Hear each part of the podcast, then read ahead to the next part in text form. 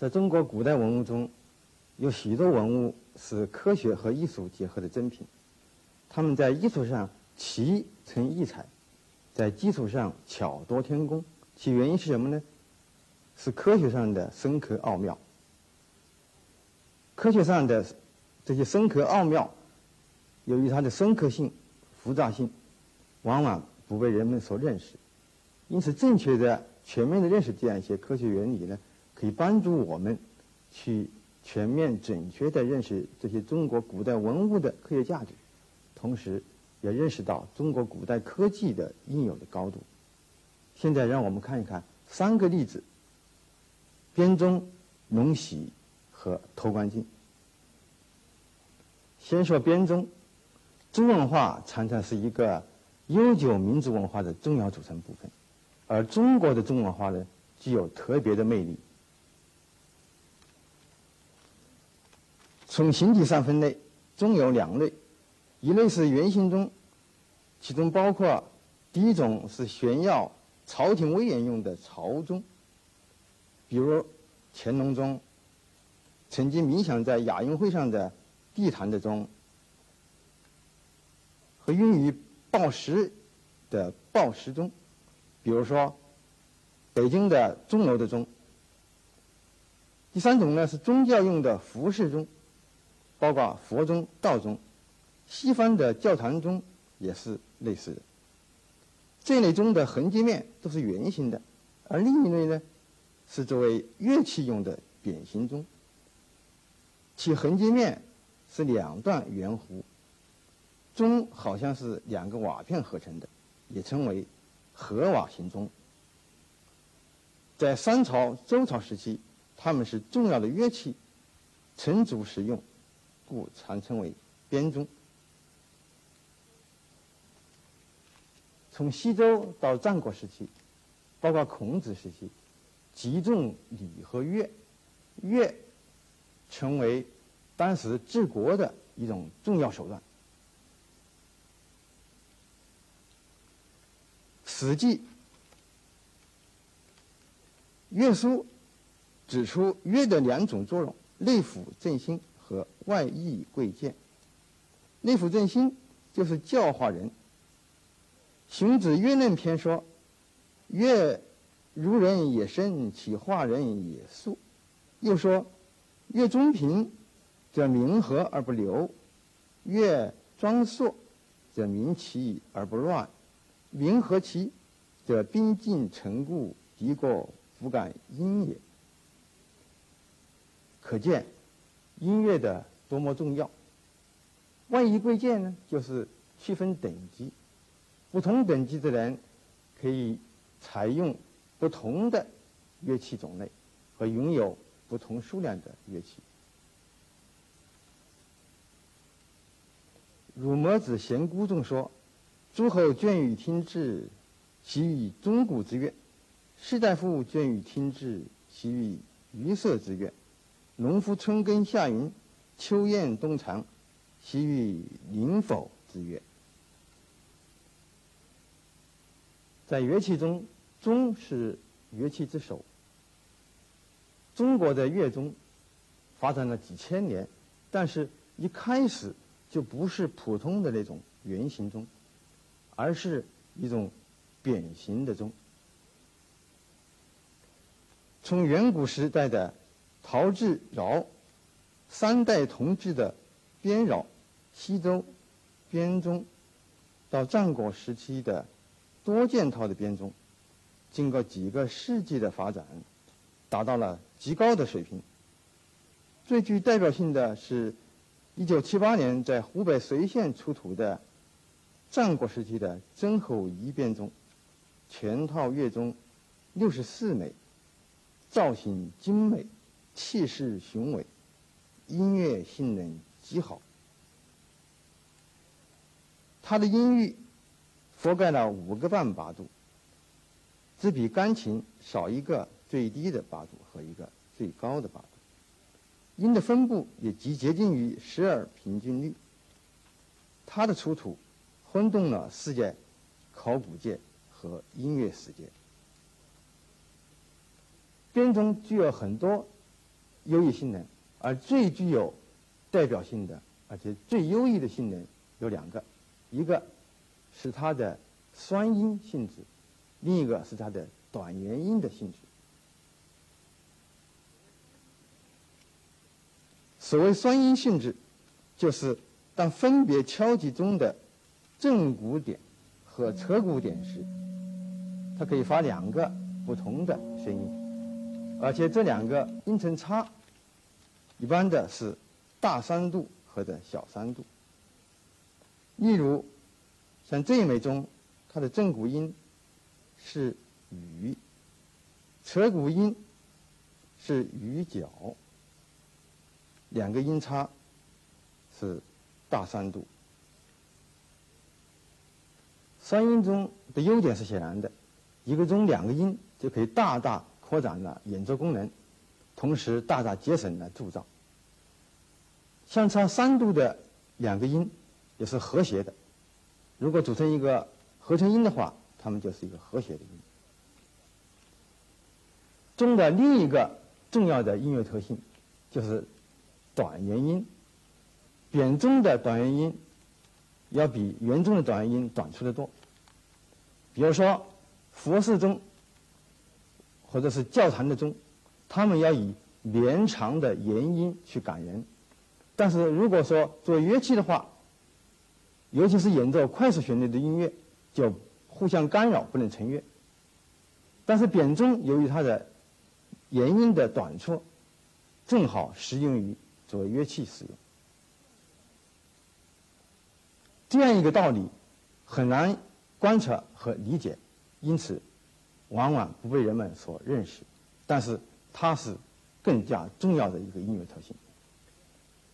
古代乐中这样两个优异的性能，都出自它们的一种特殊形状，就是它不是普通的圆形，而是一个独特的扁形钟。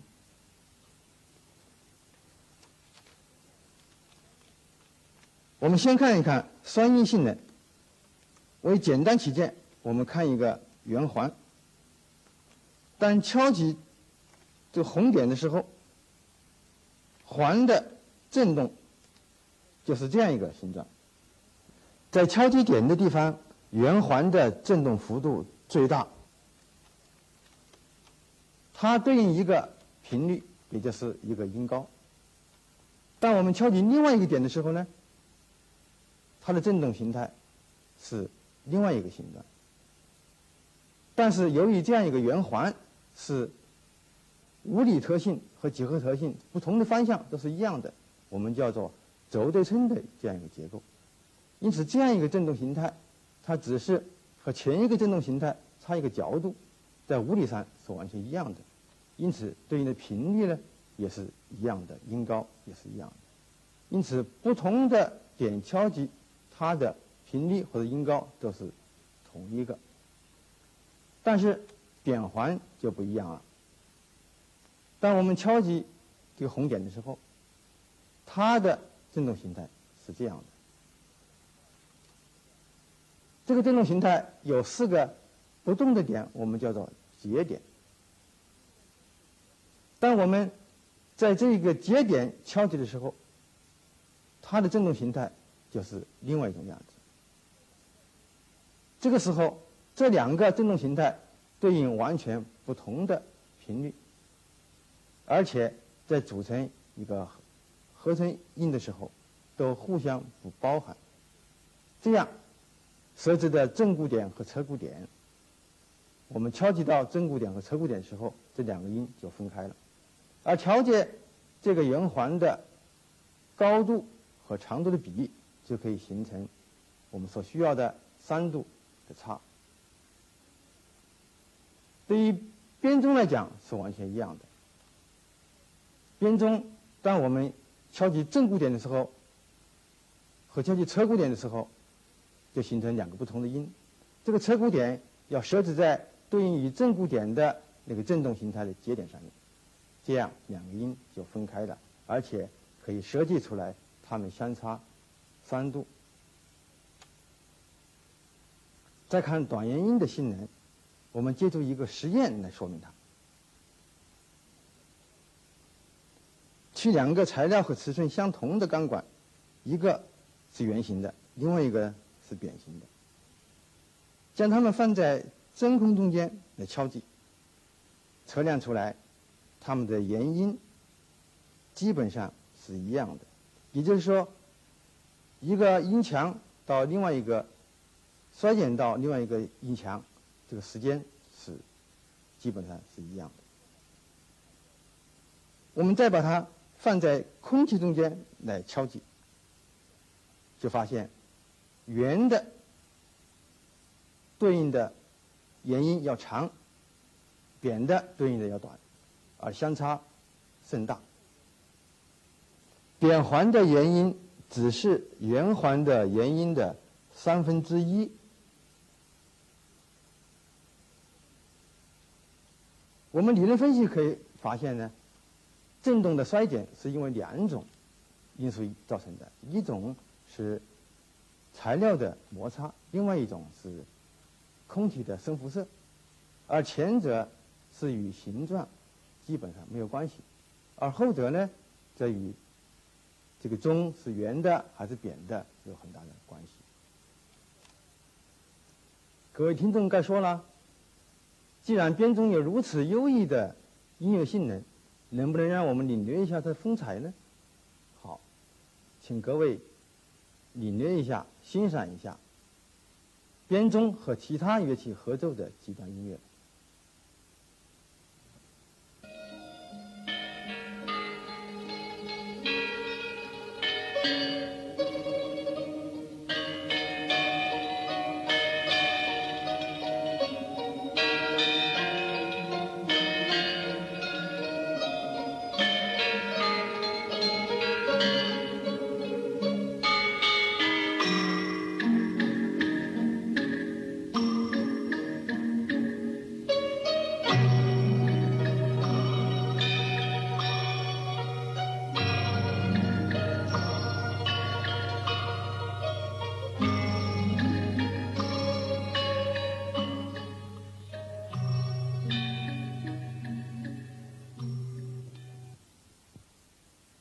再看看龙玺，龙玺或者玉玺，过去是宫廷的王物。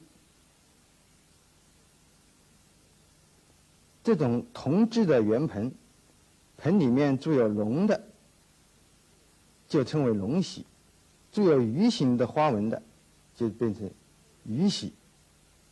盆边有两个耳朵，盆内盛上水，当戳动两个耳朵的时候呢？盆体发出悦耳的嗡鸣，盆中的水中部平静，靠边的四个对称点附近出现大米粒形的涟波，犹如风乍起，吹奏一次春水。当双耳摩擦加强的时候，鼻边产生小米粒形的水珠，金珠叮动要与涟波之上。摩擦再强时，诸如泉涌，四股珠泉喷起，可高达一尺有余。龙玺或者鱼玺的制作者，恰好将盆内龙或者鱼的嘴对准这四个点，珠泉好像从龙或者鱼的口中喷出。如果你技高一筹，变化手的张弛和搓动速度，可以使鱼洗或者龙洗在六个对称点喷水，甚至于是八个、十个、十二个对称点喷水。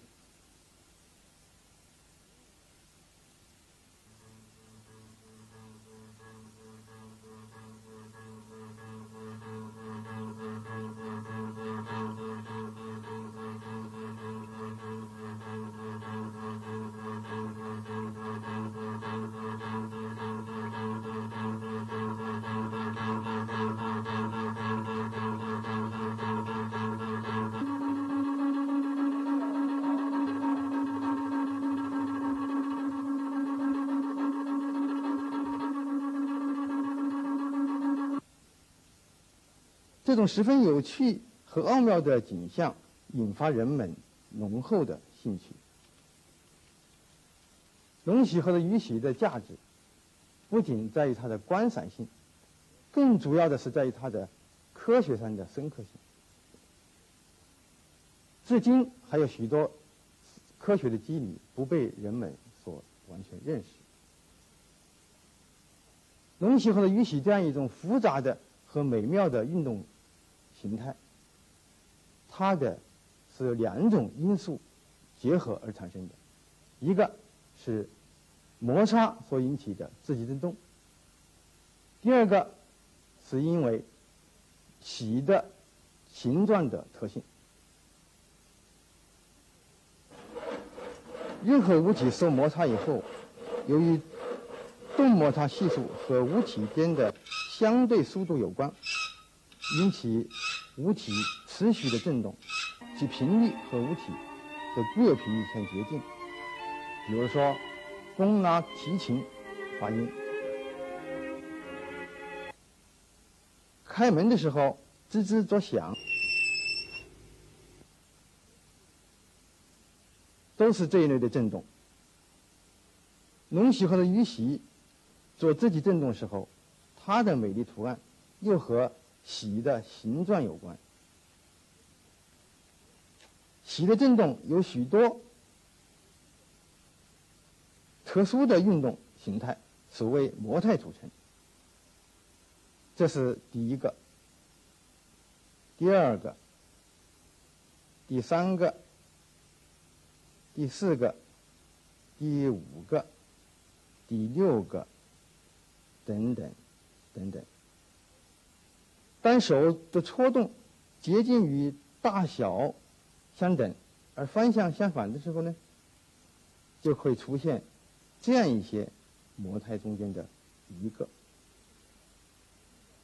这些模态沿着与喜的中间的垂直的对称面来讲。它是反对称的。单手的搓动大小相同、方向也基本相同的时候，鱼鳍就会出现这样一类振动。这类振动沿着这个对称线，它是对称的。最后，让我们看一下透光古铜镜。中国的古铜镜传世的和出土的可以说无数，但是其中只有少数几面铜镜有一种很特异的性质，就是所谓透光的性质。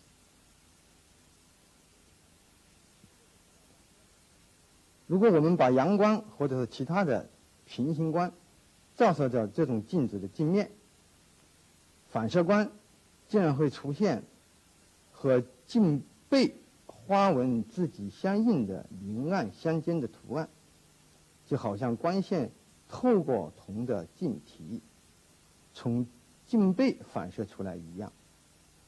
比如说，这是一面这样的镜子的影像。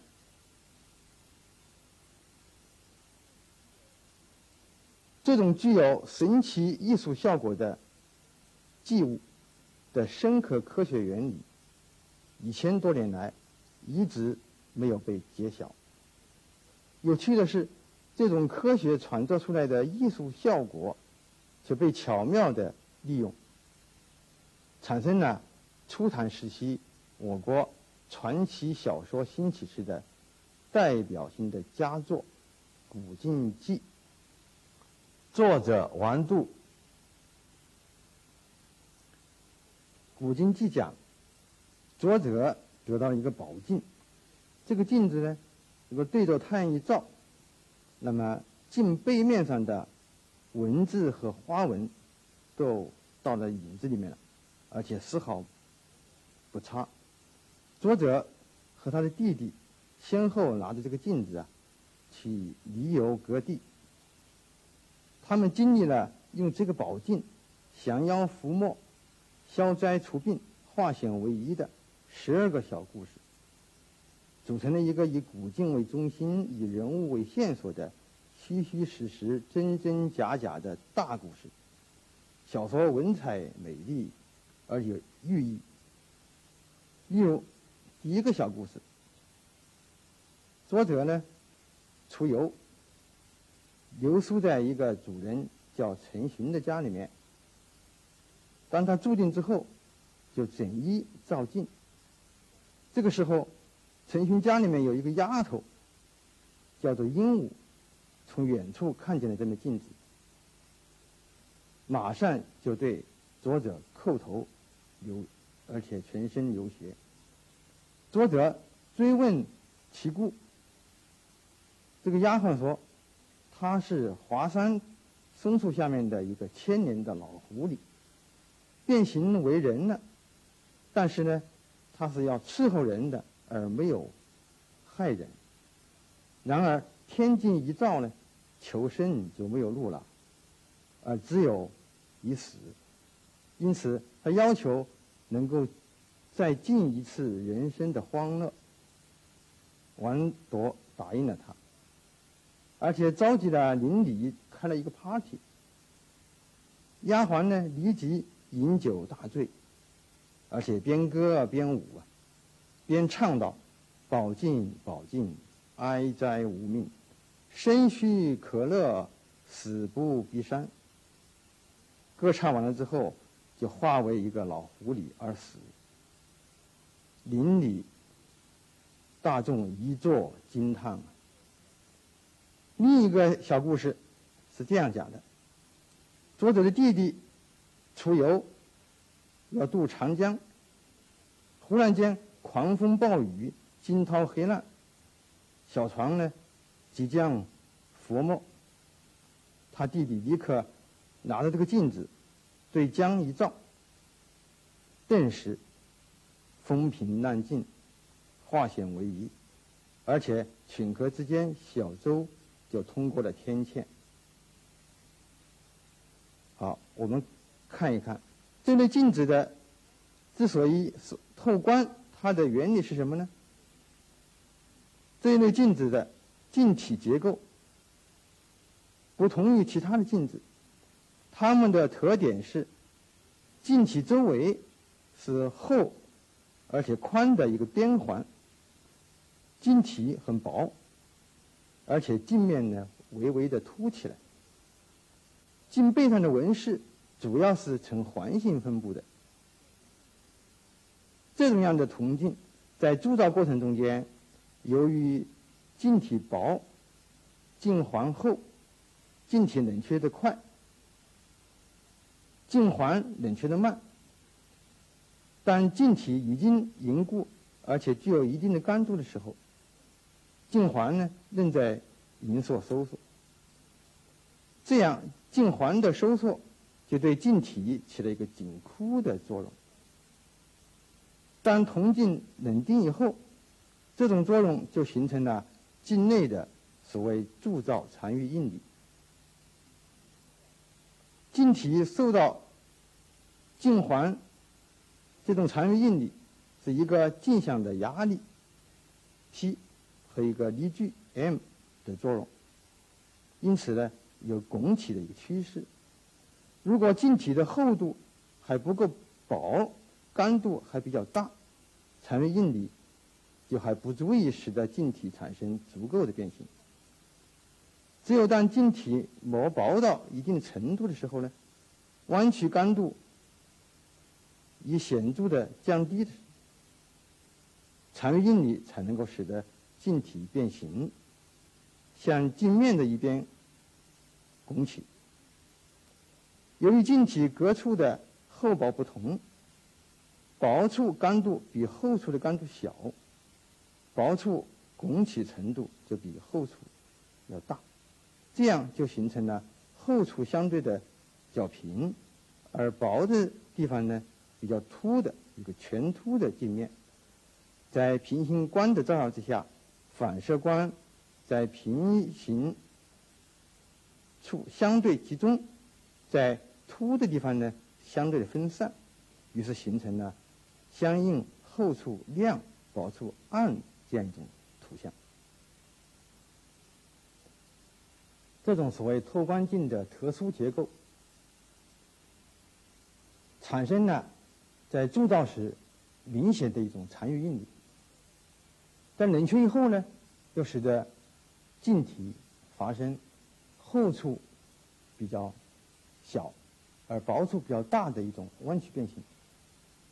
在平行光的照射之下，反射出不同的分散，这样形成。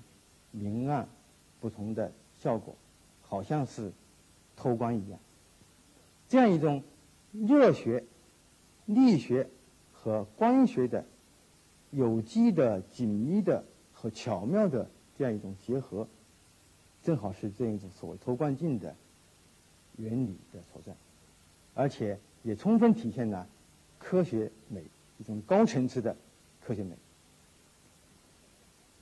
我们通过这样三个文物的例子，可以看到我们的先辈们创造了何等辉煌的艺术和科学。这些宝贵的文化遗产，给我们后代人留下了永恒的科学和艺术美的享受，同时呢，也给我们现代人。许多科学创造、艺术创造的启迪和激励，留给我们许多科学和艺术的问题去研究、去探讨。